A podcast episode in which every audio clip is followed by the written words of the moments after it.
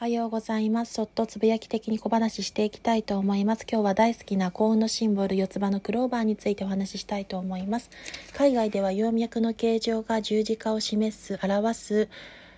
シンボルであり、4枚全てが揃うと真実の愛という意味合いを含まれている、そんな幸運幸福のシンボルの四つ葉のクローバーです。見つけた方に訪れる幸運としては、夢や願望が叶ったり、妖艶に恵まれたり、努力の成果物を得たり、悲しみや苦しみからの深い癒しを得るなんて意味合いもあります。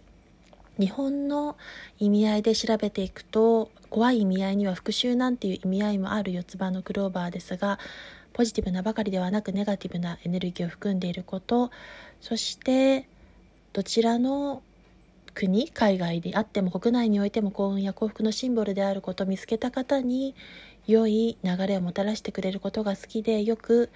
自身も私自身もその配信のシンボルとして使ったりここならの方ではあのサムネイルのバック画面に使わせていただいています。いろんな方に良き出会いやご縁つながりを頂戴できるようにまたその見た方に良き出会いや良縁が恵まれていくようにという意味合いを込めてサムネイルに使わせていただいています。それでは最後までの小話聞いていただきありがとうございました。見た方に